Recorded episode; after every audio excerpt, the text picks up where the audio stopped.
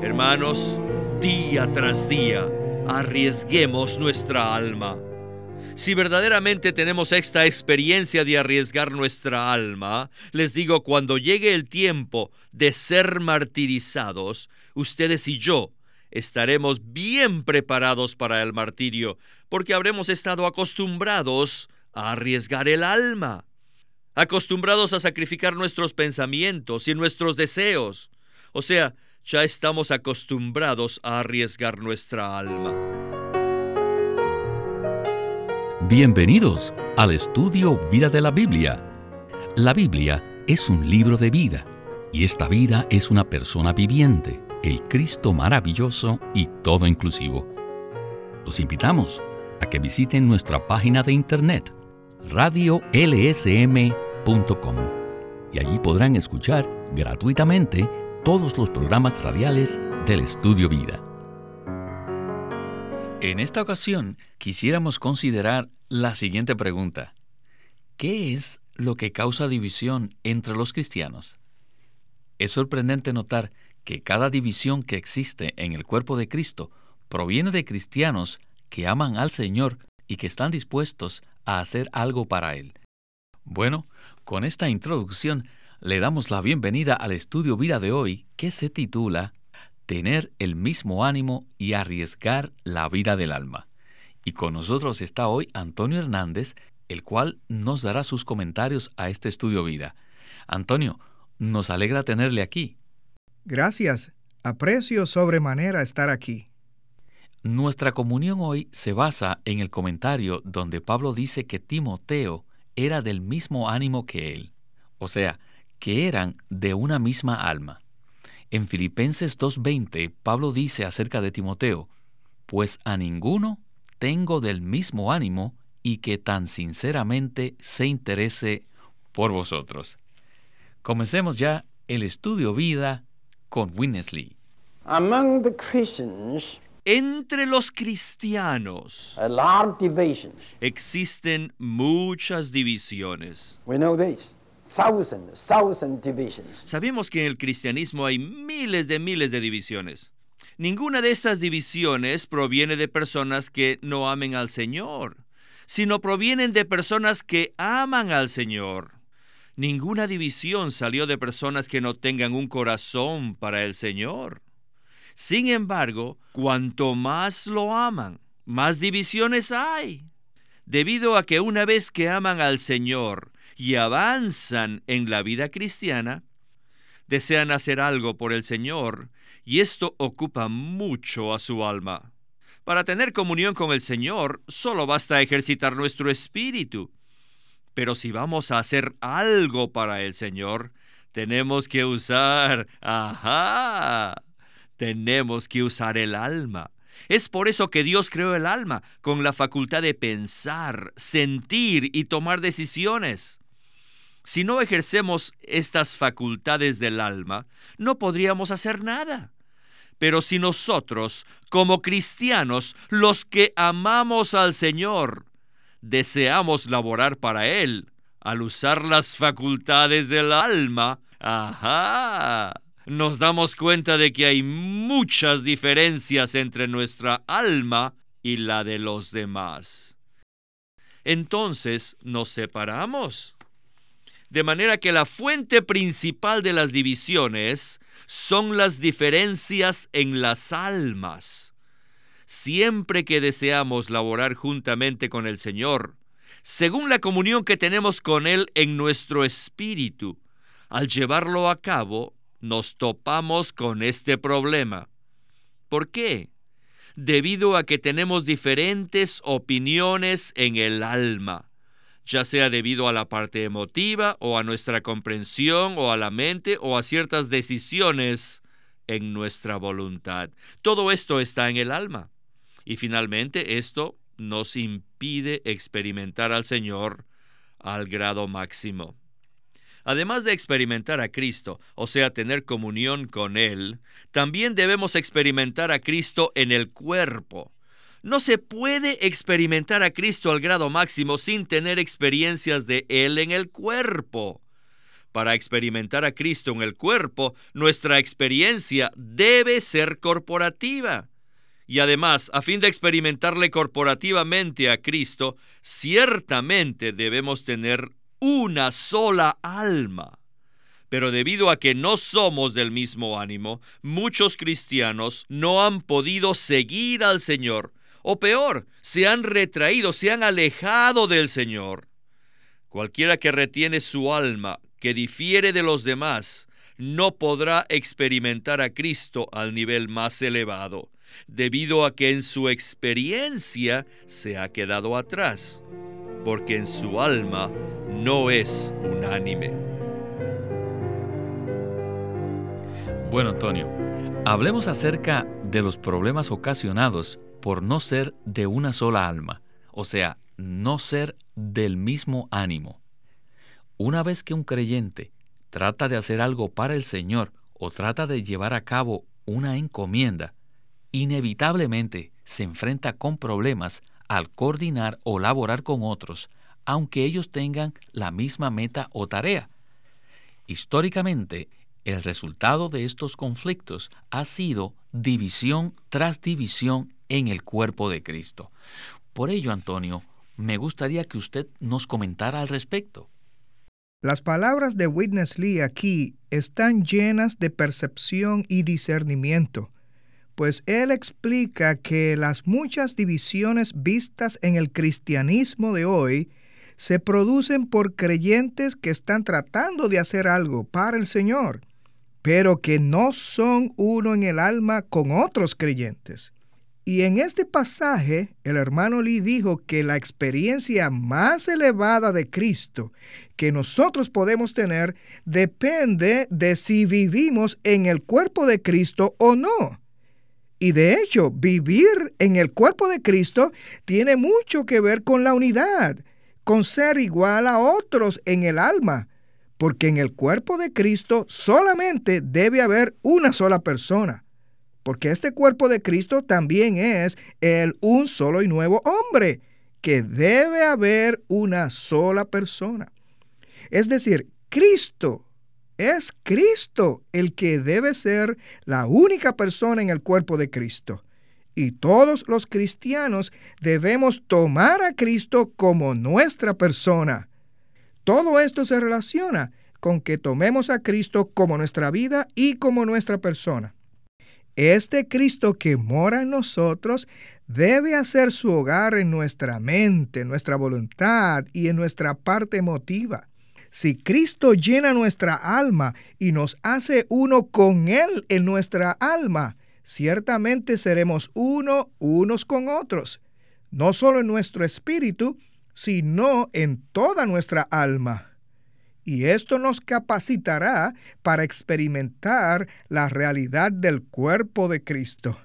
Este punto es muy crucial y es interesante notar que como creyentes nuestra conciencia más que todo es sensible a lo relacionado con los fracasos, los pecados y las tentaciones.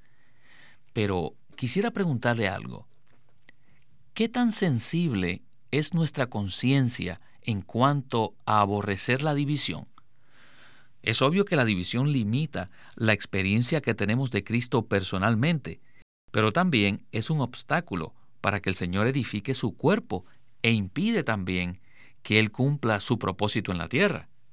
Sí, así es. De hecho, la meta de Dios es producir el cuerpo de Cristo a fin de expresar a su Hijo. Cristo desea que seamos parte de su cuerpo en la realidad, no solamente en nombre. En nuestro diario vivir, Él desea que experimentemos esta realidad. Gracias, Antonio. Bueno, ahora escucharemos el testimonio de la experiencia que tuvo el hermano Lee cuando laboró con Watchman Nee y otros obreros cristianos en la China continental antes que un gobierno totalitario se apoderara del gobierno.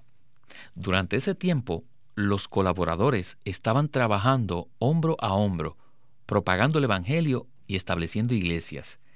No hay duda que esto es un cuadro maravilloso. Así que adelante con Winnesley. Este es mi testimonio.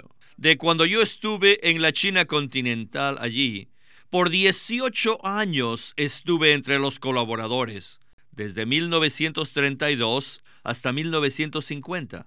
Por 18 años estuve allí. Durante esos años el hermano Ni estaba tomando la delantera y había un buen número de hermanas y hermanos que eran colaboradores.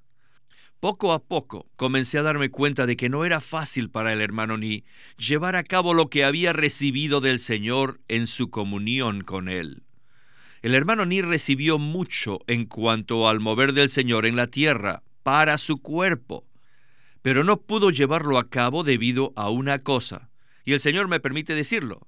Fue debido a que la mayoría de los colaboradores no eran del mismo ánimo. Déjenme darles un ejemplo. Parece increíble, pero fue un caso actual.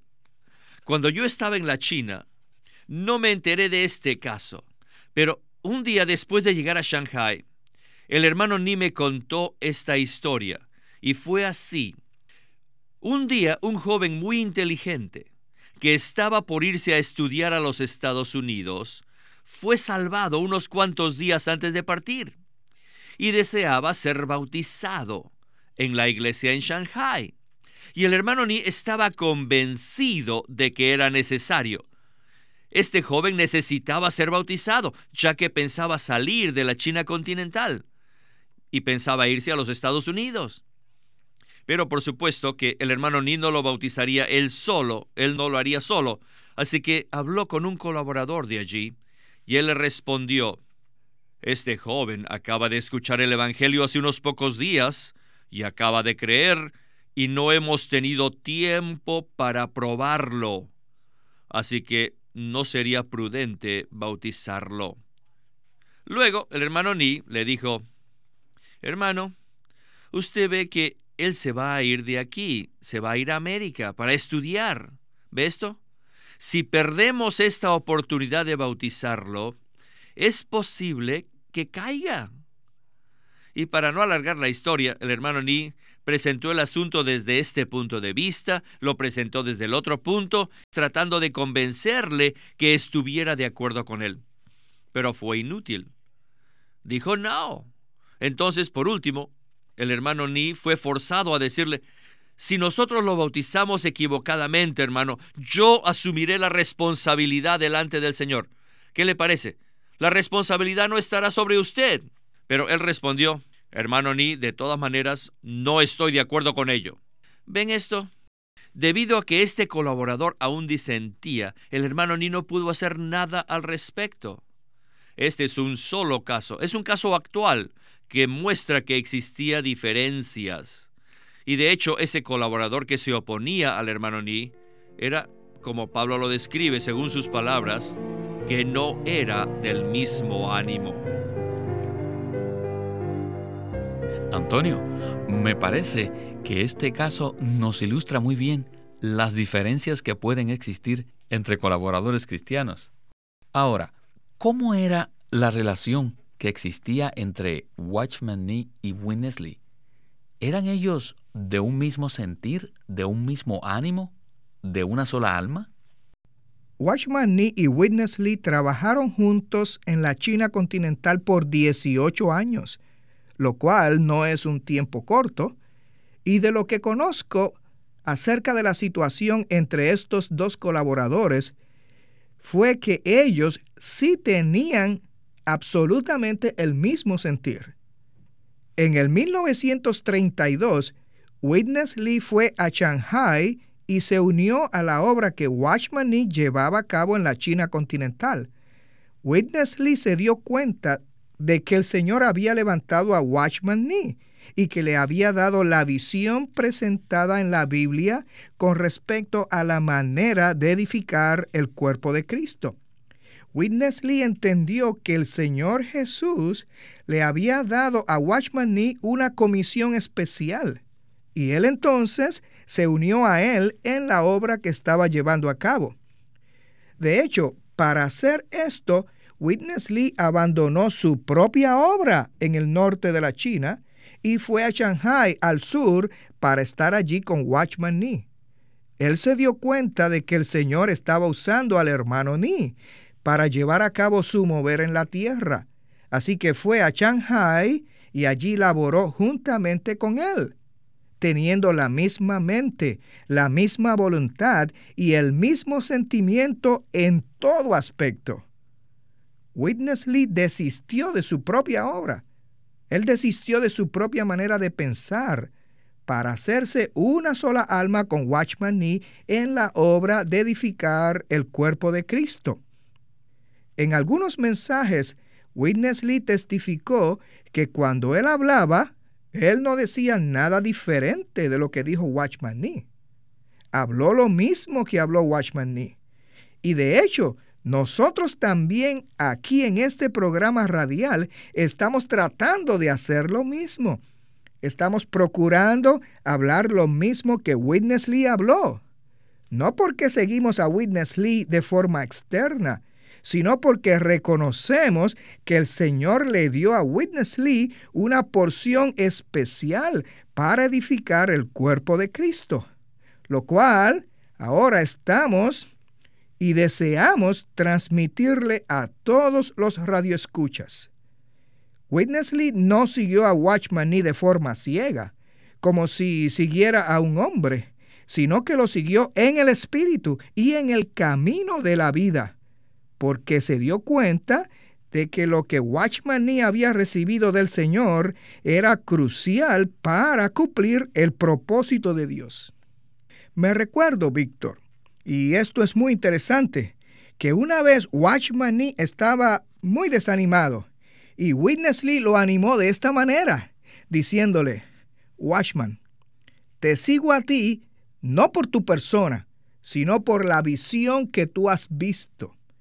Y aun si tú tomas otro camino y te desvías de esta visión que has visto y que nos has comunicado, yo no te seguiré a ti, sino que seguiré la visión. Estas palabras animaron a Watchman Nee. Esta es la manera en que debemos seguir a otros. Debemos seguirles conforme a la visión que está revelada en la palabra de Dios. Si tomamos la visión que estos hermanos nos han presentado, también nosotros seremos de una alma con ellos. Así como Timoteo era con Pablo, no solo en el espíritu, sino también en la mente en la voluntad, en la parte emotiva. De hecho, tanto Pablo como Timoteo eran uno con Cristo y también eran de una sola alma. Esto es muy importante, pues muchas personas no tienen claridad en cuanto a lo que significa seguir a un siervo de Dios.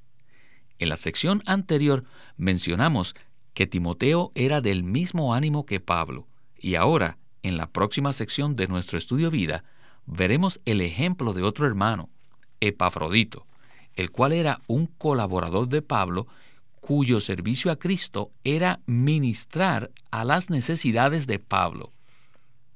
En Filipenses 2.30 dice acerca de Epafrodito lo siguiente, porque por la obra de Cristo estuvo próximo a la muerte, arriesgando su vida para suplir lo que faltaba en vuestro servicio por mí. Regresemos a Witness Lee.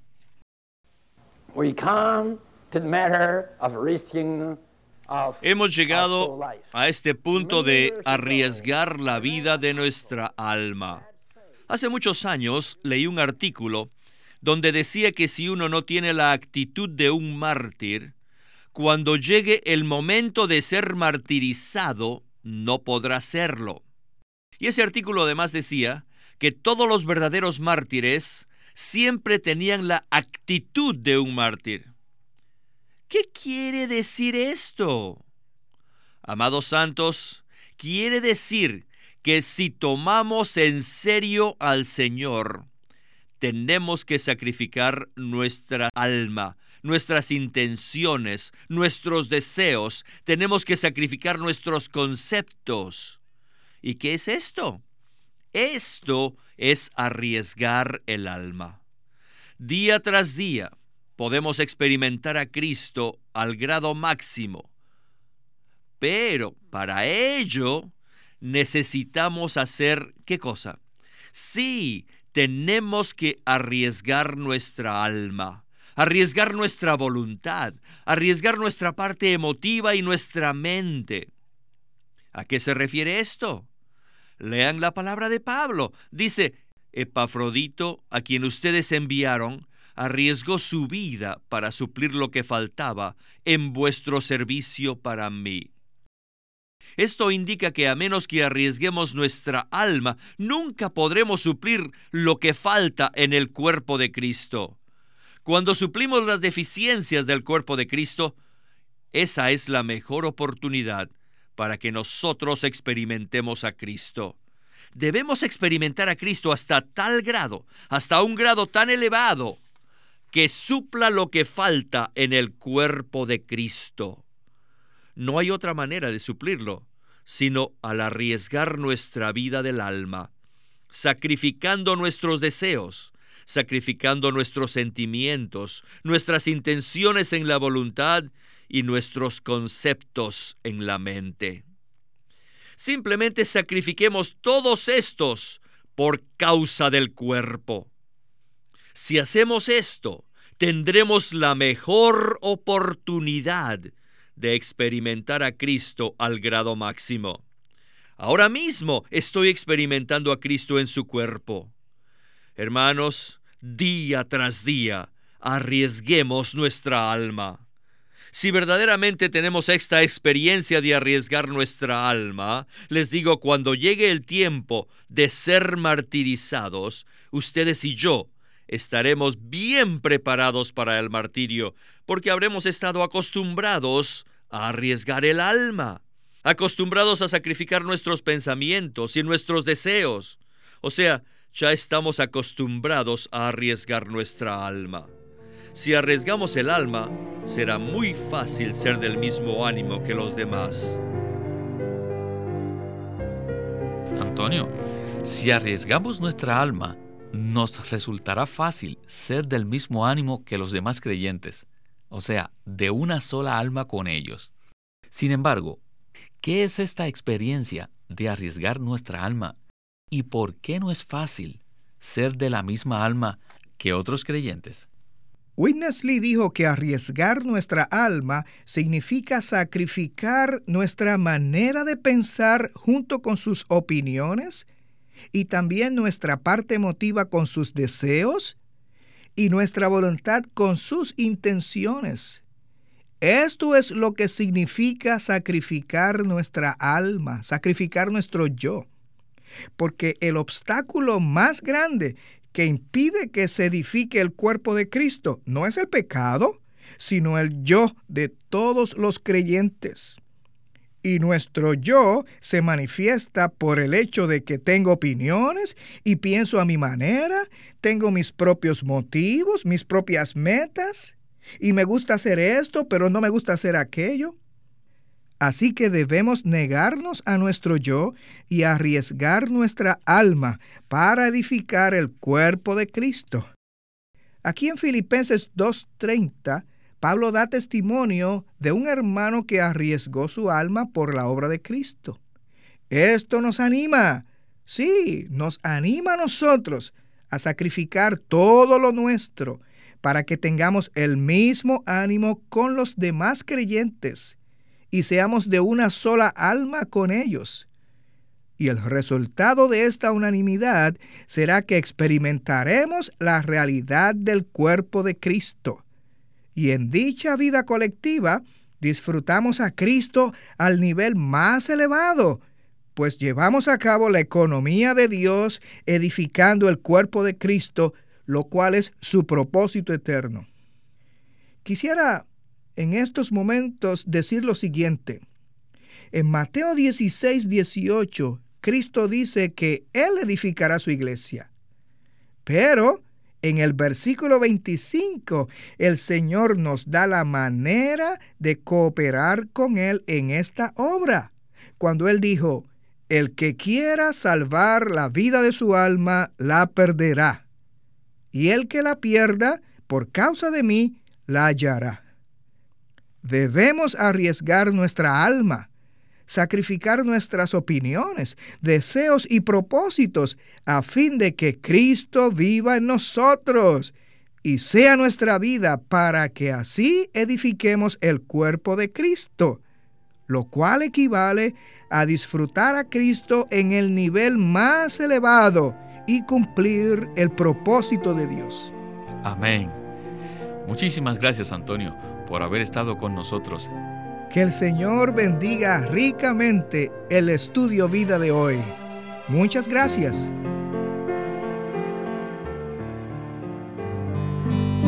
Living Stream Ministry es una casa publicadora de los libros de Watchman Nee y Witness Lee.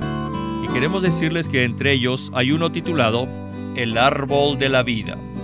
Todavía hoy los cristianos procuran una mejor conducta en vez de recibir a Cristo, experimentarle y disfrutarle como el suministro de vida. En el libro El árbol de la vida, Witness Lee presenta una perspectiva del corazón de Dios casi incomprendida y rara vez experimentada por los creyentes. Dios no busca cristianos que tengan un buen comportamiento, sino personas que experimenten y disfruten a Cristo como la realidad del árbol de la vida. Esto cumple el plan eterno que Dios tiene para el hombre. No se olviden, este libro se titula El árbol de la vida, escrito por Witness Lee.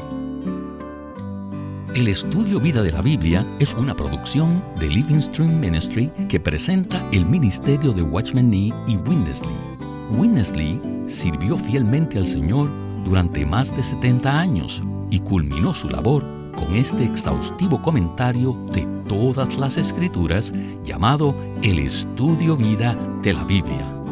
Queremos animarlos a que visiten nuestra página de internet libroslsm.com. Allí encontrarán los libros impresos del Ministerio de Watchman Nee y Witness Lee, la Santa Biblia versión recobro con sus notas explicativas y también encontrarán folletos, himnos varias publicaciones periódicas y libros en formato electrónico. Por favor, visite nuestra página de internet libroslsm.com. Una vez más, libroslsm.com. O llámenos a nuestro teléfono gratuito 1-800-810-1149. 1-800-810-1149. Además, si desean, pueden comunicarse con nosotros enviándonos un correo electrónico a estudiovida.lsm.org. Una vez más, estudiovida.lsm.org.